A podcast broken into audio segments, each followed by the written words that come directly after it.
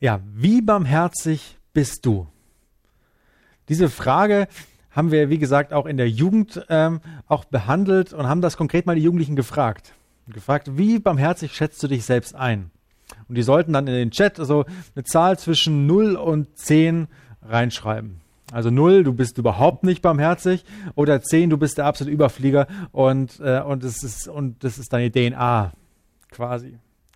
Und ich habe gemerkt, das war, wir haben natürlich selbst auch mitgemacht als Mitarbeiter, das war gar nicht so leicht, da eine Zahl reinzuschreiben. Und dann geht man so ein bisschen, ja, seinen Alltag durch, die verschiedenen Leute durch, denen man so tagtäglich begegnet. Und dann muss ich sagen, es gibt Leute, da fällt, fällt es mir sehr leicht, wo ich sage, hier, das ist, da helfe ich gern, da, ähm, da kann ich mich nie reinfühlen und es, und es ist, ist, ja auch hier im C1 und in der G26 auch mein Job irgendwie auch. Aber dann gibt es aber auch Leute, wo ich merke, ah, da fällt es mir nicht so leicht. Und da ist sogar recht schwer. Von dem habe ich mich dann ein bisschen an denen ein bisschen orientiert und bin mit, meinen, mit meiner Zahl eher noch ein bisschen runtergegangen, weil ich dachte, wenn ich ganz ehrlich bin, wenn ich ganz ehrlich in mein Herz reingucke, in meine Gedanken, die ich manchmal habe, dann ist da oft gar nicht so viel Barmherzigkeit da. Und ich hoffe aber, dass diese Zahl, die, egal welche Zahl du auch reinschreiben würdest, dass die wächst. Dass es eine Zahl ist, die sich im, im Laufe unseres Lebens sich nach oben orientiert. Vor allen Dingen, wenn Jesus uns ja direkt auffordert und sagt, seid barmherzig. Oder man kann es auch übersetzen mit werdet barmherzig. Also, das ist der Trend soll nach oben sein. Das ist vielleicht gar nicht so wichtig, wo du jetzt bist, sondern mein Wunsch ist, dass du barmherziger bist. Dass du, ja, dein, dein Umfeld mit neuen Augen anschauen kannst. Dass du wachsen kannst. Und genauso haben wir ein bisschen auch die Predigtreihe aufgebaut von ein bisschen Low-Level, sehr einfach, dass wir zuerst mal in der, in der ersten Predigt drüber gesprochen haben oder uns Gedanken darüber gemacht haben, was Barmherzigkeit überhaupt ist. Dann weiter wieder, wie Gott als Vater damit zu tun hat, wie wir da lernen können. Dann letzte Woche, ja, was, wie das in unserem Herzen aussieht, wenn wir, ja, wenn wir, wenn wir Mitleid haben, was Mitleid erregt, wo wir, ähm, wo wir auch zum Handeln kommen.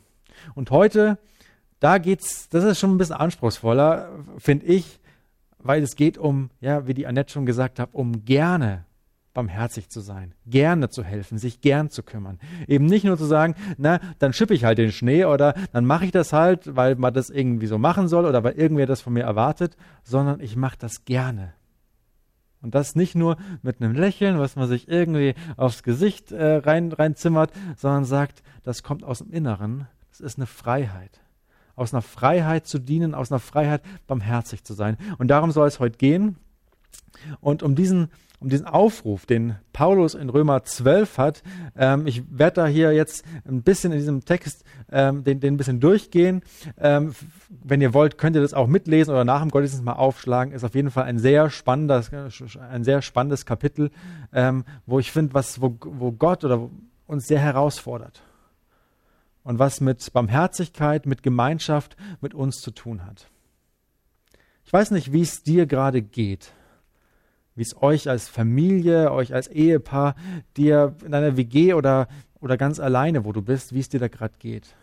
Was Corona da mit dir gemacht hat und wie du ja diese täglichen äh, Berichterstattungen verfolgst ob du sagst, oh, noch weiter und noch weiter.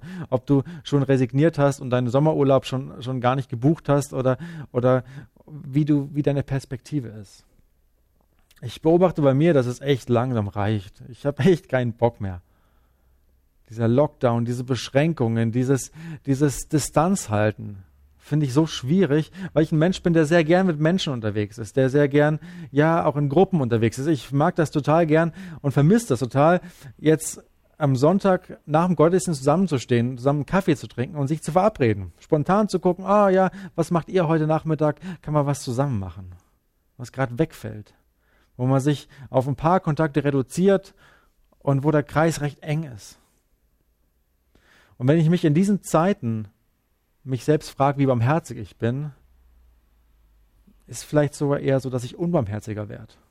Mein Geduldsfaden kürzer ist. Ich, ich nicht so Bock habe, mich in noch und noch mehr äh, Distanzen zu überwinden, um, um zu Leuten vorzudringen und, und sage, okay, ich, die Distanz, die da ist, die ist jetzt auch okay und ich werde kühler.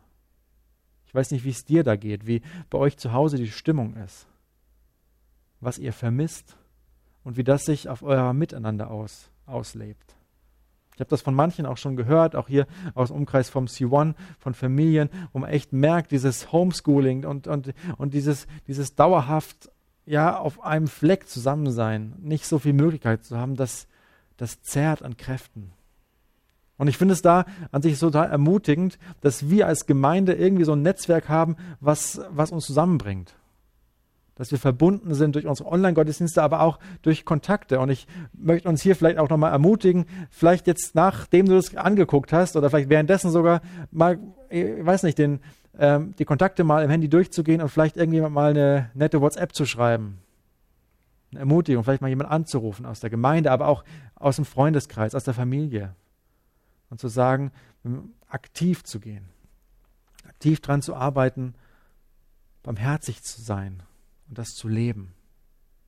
Aber wie geht das jetzt eben, das aus Freude zu machen? Weil Paulus schreibt in, in, in Römer 12, Vers 8, ja, dass die, dass die, dass die, also er beschreibt die, ähm, die Barmherzigkeit auch als Gabe und wer diese hat, der soll sie aus, Freu, aus, aus frohem Herzen tun. Das finde ich ist, ist ganz schön krass.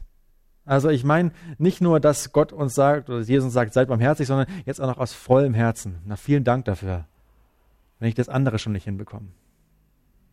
Aber ich glaube, wenn wir in diesem, diesem Kapitel 12 mal komplett lesen, beziehungsweise da noch, noch einen Schritt vorgehen, Schritt 1, äh, in Vers 1 schauen, können wir, glaube ich, da ein paar Schlüssel herauslesen, die uns helfen können, die uns jetzt helfen können, Barmherzigkeit zu lernen und das auch aus einem frohen Herzen und einem gesunden Herzen zu machen.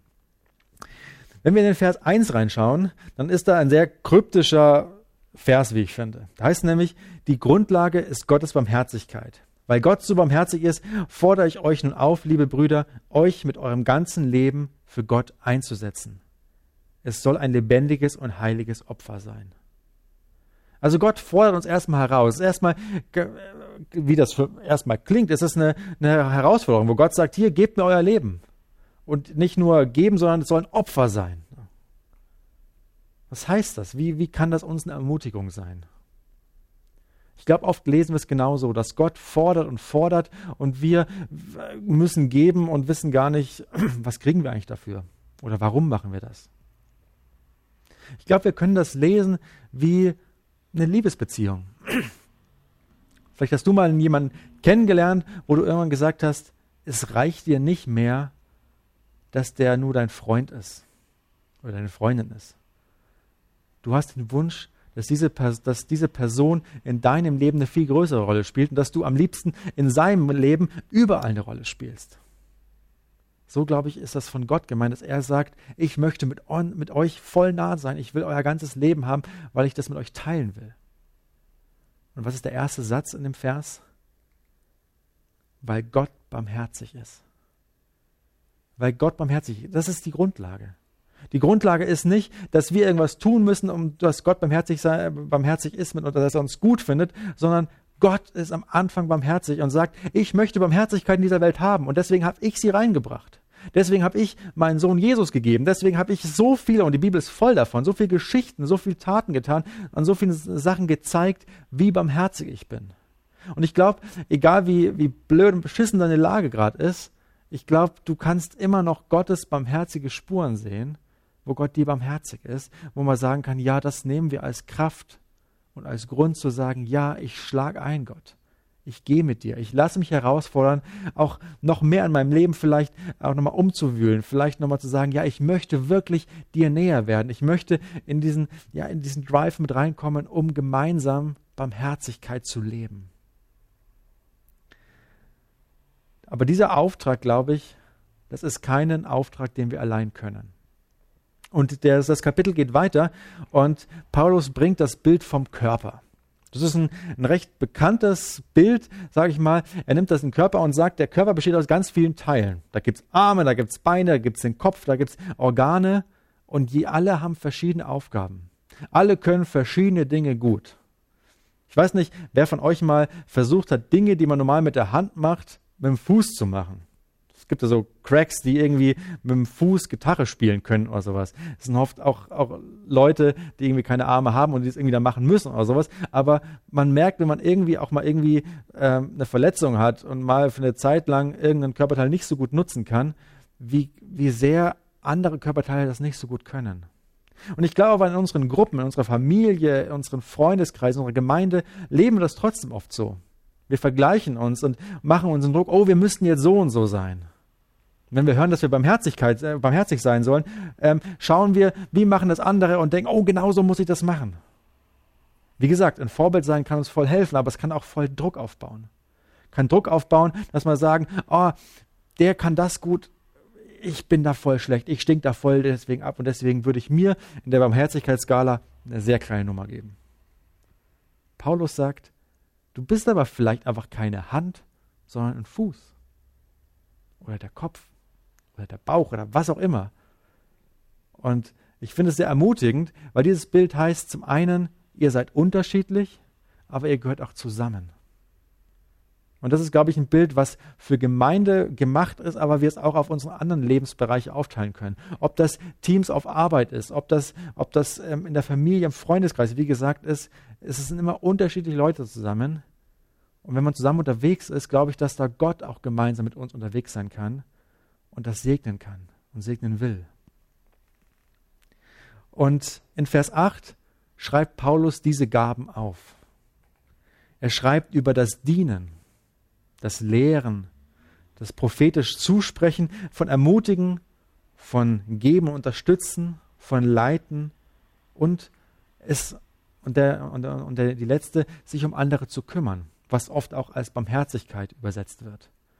Und in diesem Zusammenhang heißt es eben dann, wer diese Gabe hat, soll es aus freiem Herzen tun. Aber heißt das, dass wenn man leitet, das nicht aus freiem Herzen, soll, aus frohem Herzen tun soll oder das Lehren, dass das nichts mit Barmherzigkeit zu tun hat? Ich glaube, dass, wenn man diesen, dieses Kapitel mal durchliest, merkt man, dass es von Barmherzigkeit durchtränkt ist. Du kannst keine Gabe ausleben, ohne barmherzig zu sein. Wie willst du einem, einem jemand dienen, ohne Barmherzigkeit? Wie willst du leiten, gut leiten, ohne Barmherzigkeit? die Leute anzuschauen, die du leitest? Wie willst du lehren, anderen Leuten was beibringen? Das merken momentan wahrscheinlich recht viele zu Hause im Homeschooling, die lehren müssen, die es normales nicht machen oder sowas. Und man merkt, wie viel Barmherzigkeit das kostet. Und ich glaube, dass wir da gerade ganz viele Lernfelder haben. Aber ich will uns ermutigen, uns, wo wir als Gruppe da sind, uns als Team zu verstehen. Nicht jeder muss alles können. Und nicht jeder muss Barmherzigkeit so leben, wie der andere das tut. Gott will an dem Punkt keinen Druck aufbauen und sagen, ihr müsst das alles können. Wie gesagt, sonst habe ich euch nicht lieb oder sonst was. Sondern er schafft uns eine Grundlage, in der wir uns austoben können. Wenn man Kinder zu was bringen will, was machen zu so wollen, da kann man ihnen was androhen und Konsequenzen sagen, ihr, du musst jetzt das und das machen, sonst passiert das und das. Aber äh, klappt das wirklich gut? Sind wir motiviert, uns zu verändern, wenn der Druck aufgebaut ist? Ich glaube, der Nährboden ist diese Wertschätzung, ist die Barmherzigkeit Gottes. Und ich glaube, an dem Punkt können wir mal uns, rein, uns reinschauen und sagen, aus wie viel Gaben wir bekommen haben. Was können wir gut und was machen wir gerne? Und wenn ich das Beispiel von Annette nochmal aufgreifen kann mit dem Carsten und dem Schneeschippen, wenn der Carsten sagt, das mache ich gern, ich bin gern draußen aktiv, ich helfe gern, dann ist es was, weil er das gut kann, weil er, weil ihm, weil er was gefunden hat, was ihn wirklich da auch, wo er sagt, das finde ich geil, das kann ich gut. Und an dem Punkt möchte ich dich mal ermutigen, mal zu gucken, was für Gaben hast du. Vielleicht auch die Leute in deinem Umkreis zu fragen, dass die das mal feedbacken. Frag ganz konkret jetzt mal den, der neben dir sitzt oder sonst was, welche Gaben siehst du in mir? Kannst du fragen, wo habe ich dir mal gut getan? Was, was habe ich mal getan? Was kann ich gut? Und dann sind wir da gefordert von Gott oder herausgefordert zu sagen, und weil du das so gut kannst, will ich, dass du das auslebst.